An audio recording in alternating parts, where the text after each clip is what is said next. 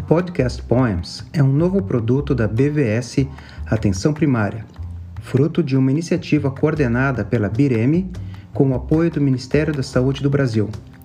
Nosso objetivo é aprimorar os conhecimentos dos profissionais que atuam na atenção primária em saúde de uma forma direta e rápida.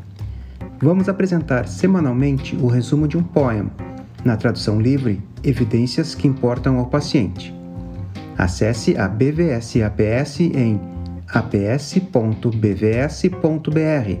e confira este e outros produtos oferecidos para você.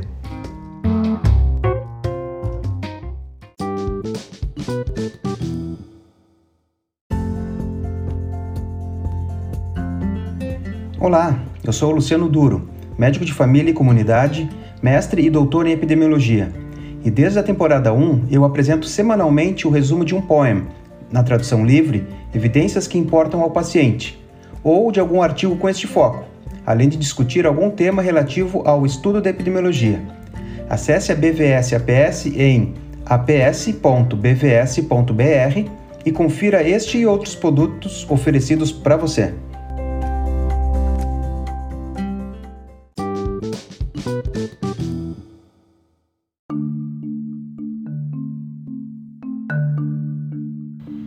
Neste sétimo episódio da segunda temporada, vou falar sobre uma revisão sistemática da Cochrane, recentemente publicada em 25 de outubro de 2022, sobre um tema extremamente importante: intervenções para o estímulo da amamentação exclusiva. Aproveitarei que foram usados ensaios quase randomizados nos critérios de inclusão e vou fazer uma apresentação sobre como são delineados esses tipos de estudo.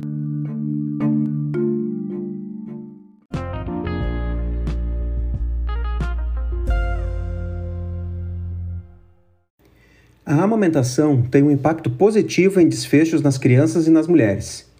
Em crianças, previne morte por doenças infecciosas e enterocolite necrotizante, hospitalizações por doenças preveníveis como gastroenterite e doenças respiratórias, bem como otite média, doenças dentárias, obesidade e diabetes infantil. Da mesma forma, crianças amamentadas apresentam melhores resultados do QI e nos desempenhos comportamentais e educacionais.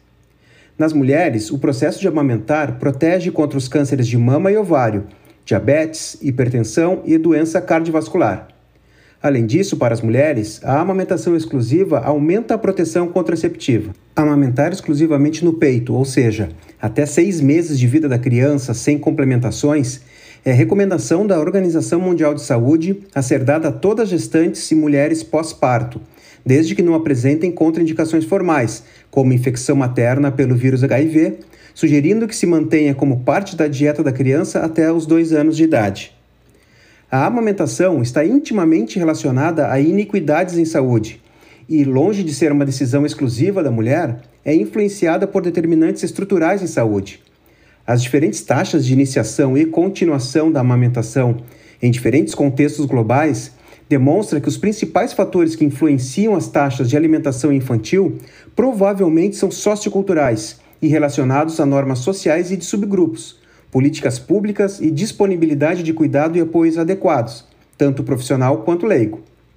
Por exemplo, com alto desenvolvimento econômico, quanto menor a educação ou a classe social da mãe, maior é a probabilidade de não amamentar exclusivamente ou de mantê-la por mais tempo adequado. Da mesma forma, mulheres migrantes têm maior probabilidade de repetir o padrão de amamentação do seu país de moradia, mais do que no seu país de origem. O desmame precoce está relacionado a questões de queixa da mãe, como dores na mama ou mamilos, dúvidas quanto à qualidade ou quantidade de leite, comportamentos dos bebês e até nas questões de vergonha em amamentar em público. Muitas mães relatam angústia e problemas de saúde mental em relação à decisão de interromper a amamentação mesmo em culturas onde as taxas de amamentação são altas. A adequada formação de profissionais de saúde que lidam com o cuidado de mulheres na gestação e puerpério e com puericultura é essencial para o aumento da probabilidade da iniciação e da manutenção da amamentação. O entendimento de como prevenir e tratar dos problemas relacionados à amamentação é crucial, e o oferecimento e a entrega dessas intervenções é igualmente importante. Por isso, né, essa revisão tem uma importância tão grande para a prática de quem lida com atenção primária. Confere aí. Essa revisão da Cochrane, publicada no dia 25 de outubro de 2022, incluiu 116 trials com 98.816 pares de mamãe e bebê. Foram incluídos ensaios clínicos randomizados e quase randomizados, com ou sem cegamento, além de ensaios clínicos em clusters. Estes últimos foram tema do último episódio do nosso podcast, o episódio 6. Confere lá se ainda não, se ainda não ouviste e se ainda tem alguma dúvida sobre esse delineamento. Em relação aos tipos de intervenção, foram considerados aqueles em que alguma mulher tenha sido abordada por alguma pessoa, profissional de saúde ou não, fornecendo um suporte, uma informação complementar ao cuidado usual sobre o tema. Como informações, foram consideradas aquelas isoladas, definidas como orientação sozinha ou em conjunto com outras orientações, tipo vacinação, cuidados na hora do pato, etc., definidas como orientação extra, em tradução livre minha. O principal desfecho foi o desmame aos seis meses, ponto de corte definido pela Organização Mundial de Saúde como ideal, através de vários estudos que corroboram seus benefícios. Evidências de moderada certeza de definem que, quando é oferecida às mães informação simples sobre a amamentação exclusiva, há uma probabilidade de aumento da duração e, mais particularmente, da exclusividade da amamentação ao seio. Além disso, aumenta-se a probabilidade de se reduzir o número de mães que desmamam seus filhos antes dos 3 ou 4 meses de vida. Para as orientações extras, as evidências não foram tão consistentes, mas também favoreceram as orientações como sendo benéficas. O apoio às orientações também podem ser oferecidas pessoalmente, por telefone ou através de tecnologias digitais, ou sua combinação, e podem ser mais eficazes quando entregue em um cronograma de 4 a 8 visitas. O estudo, como na maioria das conclusões, entende que são necessários mais e maiores trabalhos para identificar os componentes das intervenções eficazes. Bom, agora eu vou falar um pouco sobre os estudos quase experimentais ou quase randomizados. Nesse tipo de ensaio clínico, há o controle do fator em estudo pelo pesquisador, mas a alocação dos participantes do estudo não é de forma aleatória. Há um grupo de intervenção e um grupo controle, mas a designação dos participantes para cada grupo não se dá de forma aleatória, como no ensaio clínico randomizado, mas pela conveniência do pesquisador. São geralmente direcionados a uma ou mais populações, ao, ao invés de indivíduos. Exemplos desse delineamento são aqueles em que comunidades são comparadas pela exposição ou não ao flúor e a incidência de cárie dentária. A alocação pode ser baseada na data de nascimento, número do prontuário ou na ordem em que as pessoas foram recrutadas.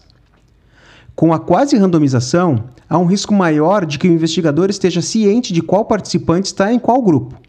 Existe, portanto, um risco de viés de seleção, que deve ser criteriosamente avaliado no contexto dos seus resultados.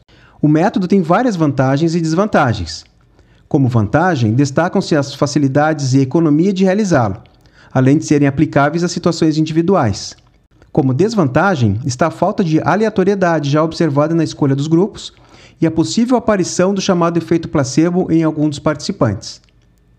Então, caros ouvintes, esse é mais um tema relacionado à prática da atenção primária e tem grande impacto na saúde das populações. Espero que tenham gostado desse episódio da nova temporada do podcast Poems BVS APS. Façam seus comentários nas páginas da arroba Bireme ou mesmo nas suas redes sociais com o hashtag podcastpoemsbvs. Até uma próxima!